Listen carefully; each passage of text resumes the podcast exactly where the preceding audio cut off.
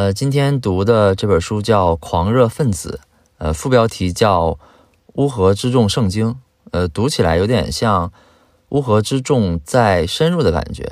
《乌合之众》这本书我还是很喜欢的啊，当年读《乌合之众》有一种刷新认知的感觉，呃，这个读完也有点类似的感觉啊。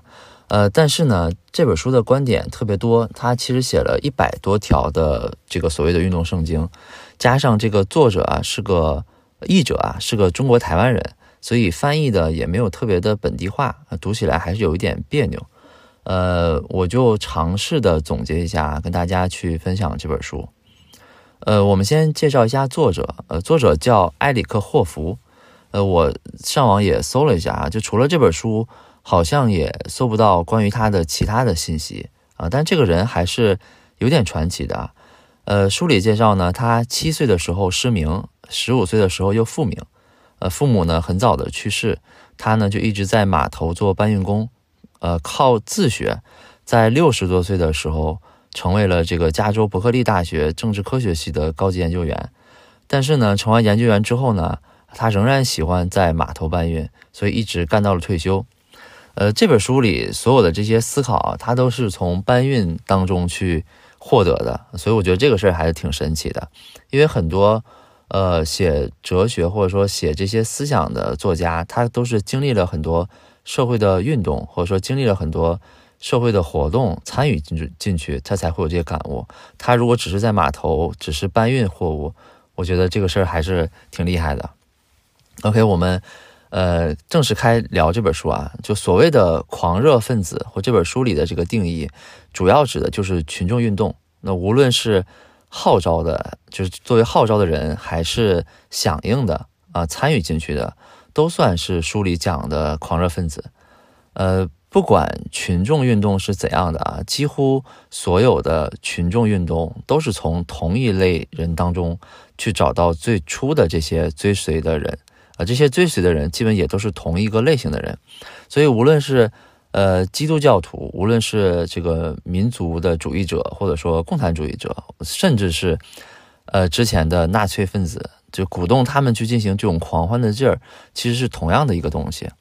很多人主动的去参加这个革命运动，是因为憧憬着说革命，或者说参加革命可以马上改变他们的处境。呃，这一点其实比较好理解的，因为革命运动就是一种去追求改变的工具嘛。啊，像法国和俄国革命，到最后都演变成这种这个民主主义运动。呃，任何大革命想要取得这种这个之前没有的成功，那也必须利用民主主义的这种激情。这也就是为什么说，像美国和英国在二战之后，则无法唤醒这个落后的亚洲国家。像美国深度的参与了日本的经济复苏，其实，在呃日本经济上，美国付出的真特别特别多，但是仍然没有唤醒这个日本的复兴，呃，就是没有办法演变出这个日本本地的这种民族运动。那日本后来，包括很多亚洲国家，后来为什么重新发展起来，是因为他们这些东方国家是通过反对西方国家的某种仇视啊，或者说某种敌对。是这种心态唤醒了这些国家的民族主义，而不是说这种认同感。嗯，当一个人有不满情绪的时候啊，他不一定就就会马上说我要改变现状，呃，基本可能都是先抱怨或者说先发泄。那如果想激怒这种不满，其实就要让他有权利感。其实这个东西在疫情这几年，我相信大家在社会上会很容易看到这种事情啊。所以一个口号。啊，这个一句话，或者说一个徽章，一个 这个团体的标志，往往就给这些人很大的权利感。嗯，想要发起这些革命运动啊，就光光靠这些不满是不够的，所以我们必须要知道怎么样在其他人的心中燃起一个虚无缥缈的希望啊。至于这个希望是什么，其实不重要，但它必须要特别的虚无缥缈。就如果这个希望特别特别的具体。呃，特别的，就假如说有计划性，一步一个脚印儿就可以去实现的话，反而是不好的，因为会有人站出来说，依靠过去的经验说你这个东西不行，我们试过，或者说根据我的经验这样是不可以的，啊，这个推翻不了，这个搞不定，所以就是要找一个让大家一无所知的这些概念啊才是好的。就像假如我举个例子，我现在说我创立了一个这个这个运动，我要引领全世界。那什么是全世界？怎么引领？不知道，对吧？但这个东西就很虚无、很缥缈。你听起来呢，好像也没有办法特别可反驳的。但是如果我说，哎，我要引领中国男足，呃，拿获得世界杯，大家肯定会说，啊，你这个不行，肯定不行啊，因为我们之前请了什么什么教练都不行啊，我们这个国家队现在有什么什么样的困难，呃，怎么样都不行。所以你看，基本就是越具体的目标。就越难实现，越缥缈的越能鼓舞人心。其实跟公司 画大饼有点像。就公司如果画大饼特别近的话，你就会判断说这个大饼根本完不成，这个大饼就对你不会有正向的激励作用。但如果这个大饼稍微远一点，稍微缥缈一点，啊，可能你对这个大饼的信任度就会更高一点啊。呃，这些。最开始的追随者或最开始这个参与到这个运动当中的人，他们其实发自内心最深的渴望呢，是想过上新的生活。呃，其次是呢，其次的渴望呢，是能够认同于一项神圣的事业，呃，来获得这种自豪感啊，获得信心啊，获得这个目目目标感啊，价值感啊等等这些，他们可能本身在失失意的这个人生当中没有的东西。啊，但一个好的群众运动是可以同时提供这两个东西的啊，所以群众运动得以不断的这个发展。其实，在像现在很多国家，仍然还是有很多的呃群众运动了。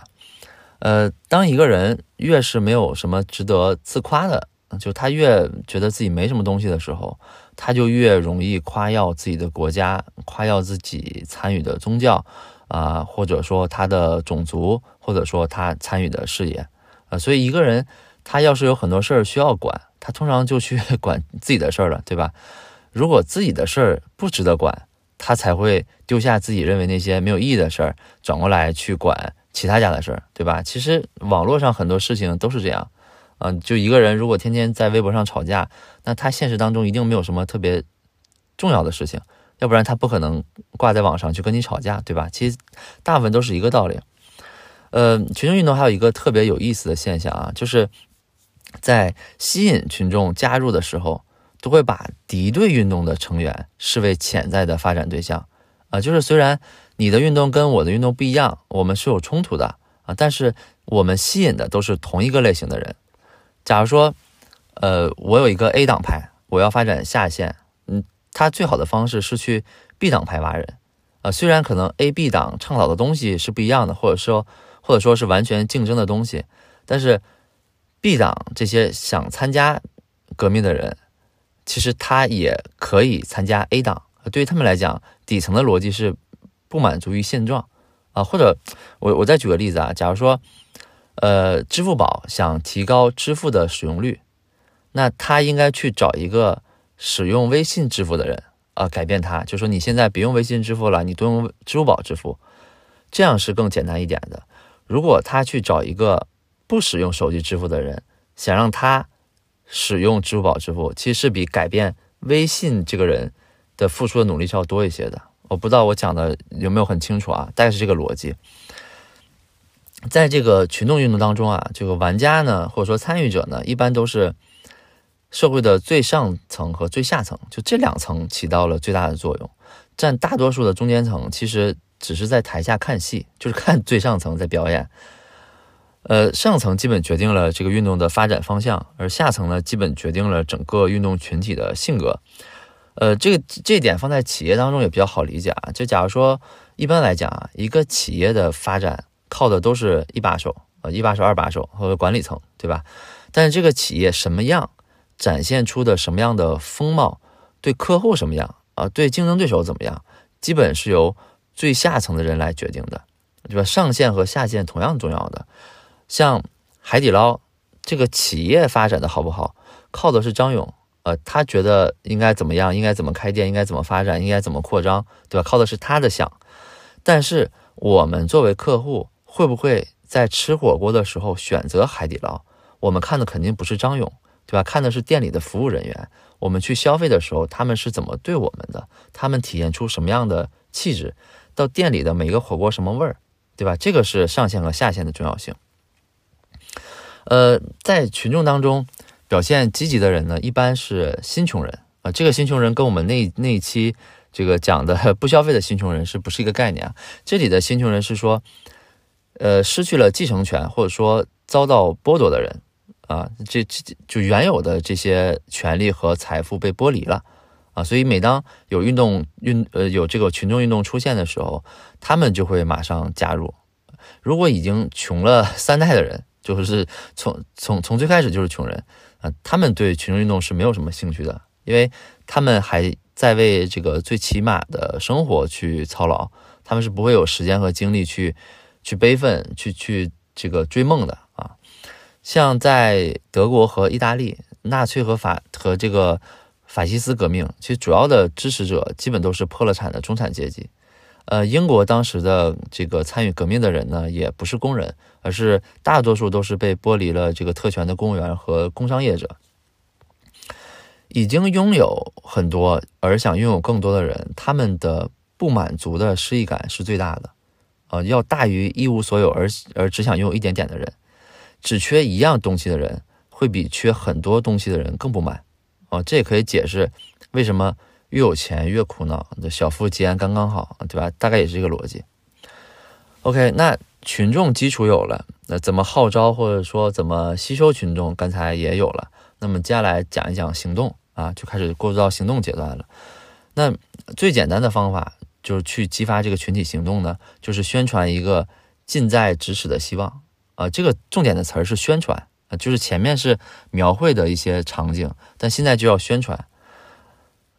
告诉大家，努力就有回报啊！大家就会马上行动起来，这个就有点及时激励的这个感觉啊。像希特勒就是说，呃，他他当时就许诺说，他会立刻撕毁凡尔赛合约啊，会让参与的人人人都有工作，所以大家就有追随他的希望。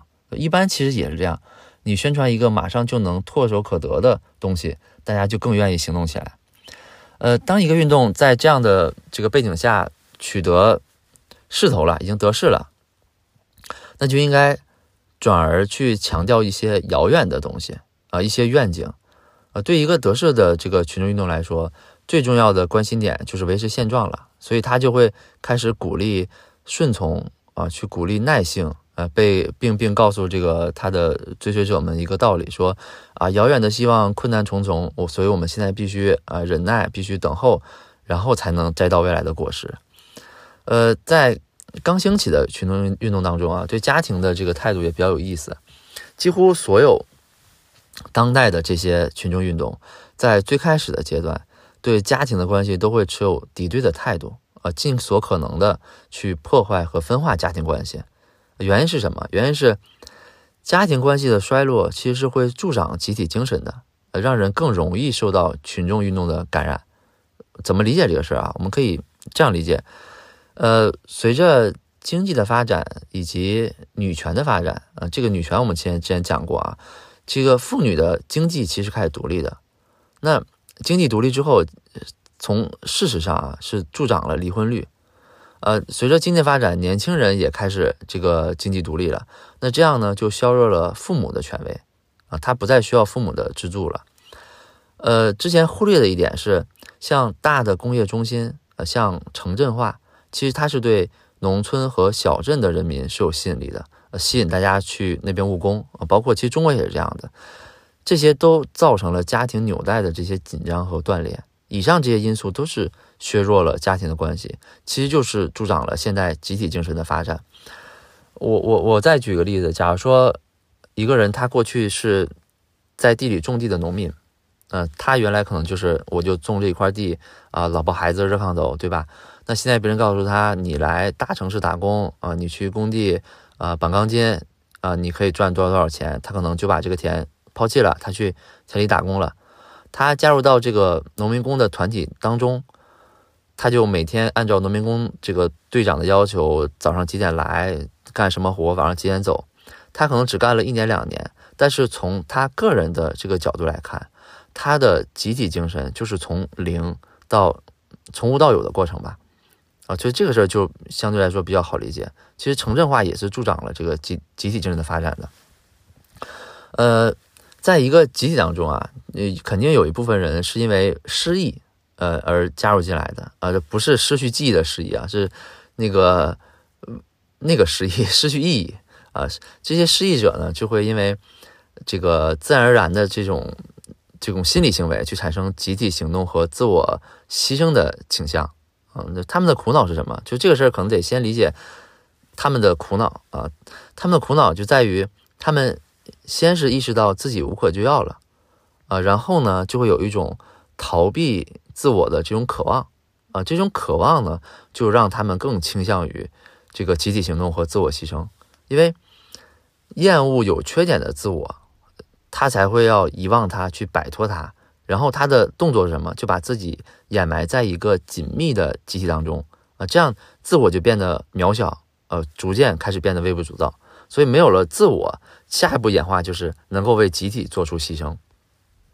那为集体牺牲最激烈的方法，就是把一个人完全同化到集体之中。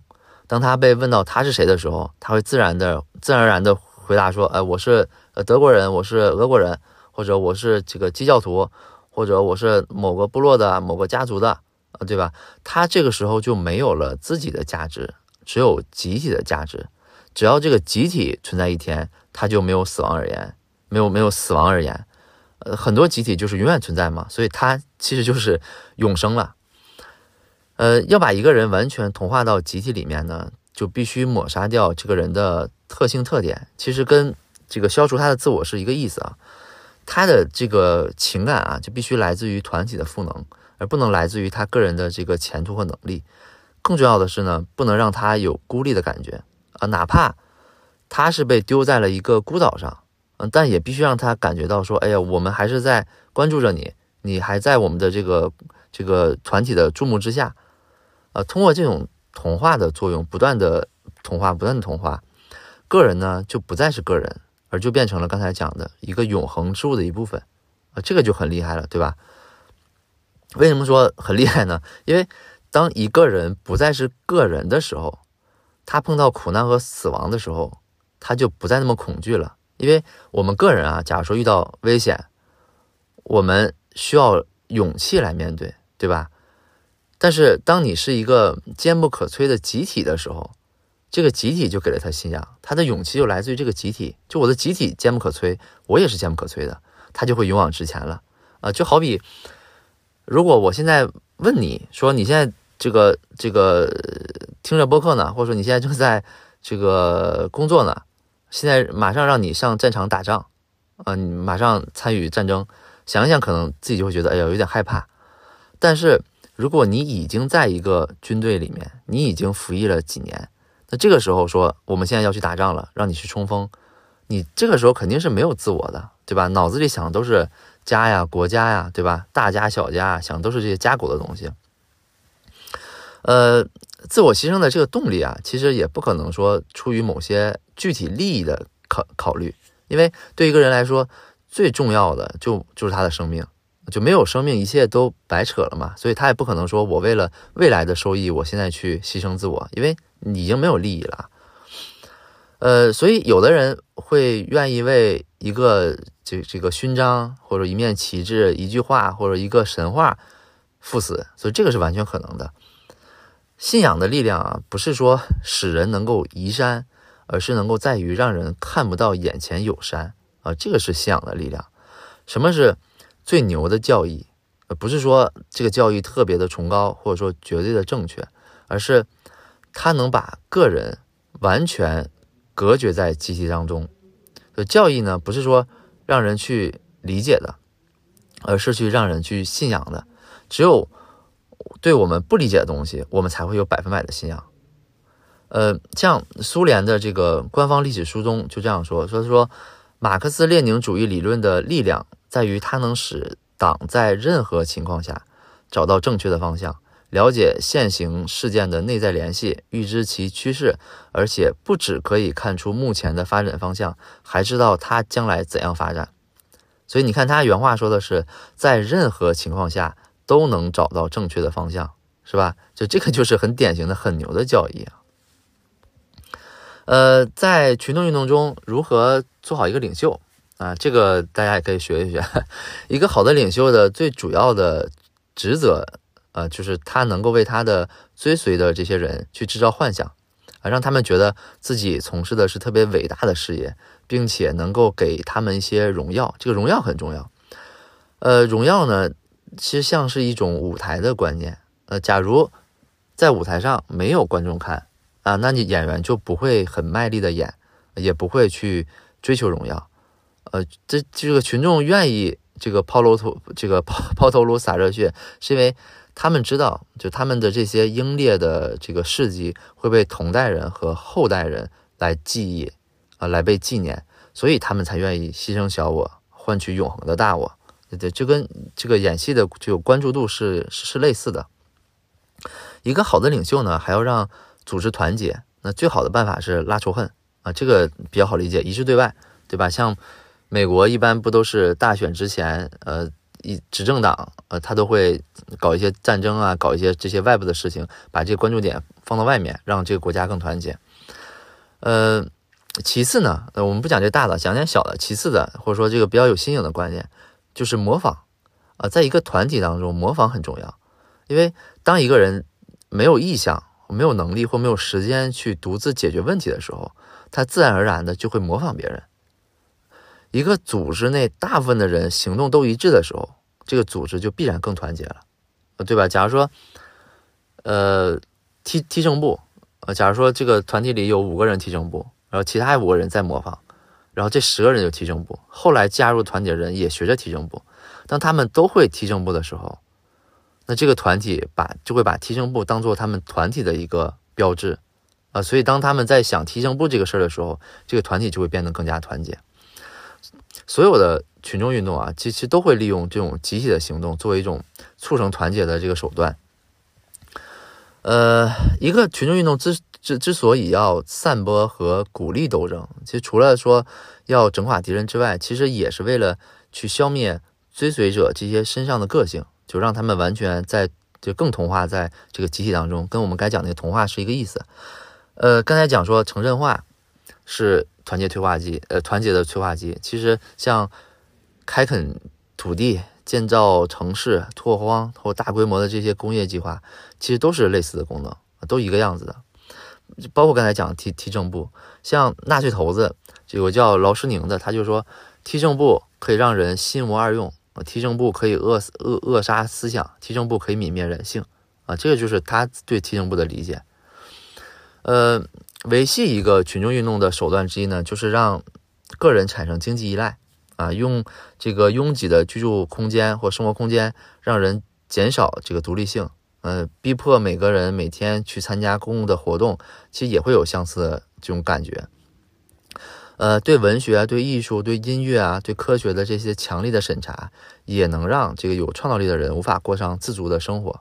所以，即便他本来是个自足的人。但他一旦身处在一个群众运动当中，也会被塑造的不完整，而让他拥有依赖性啊，所以也会增加这个团体的这个呃粘合性。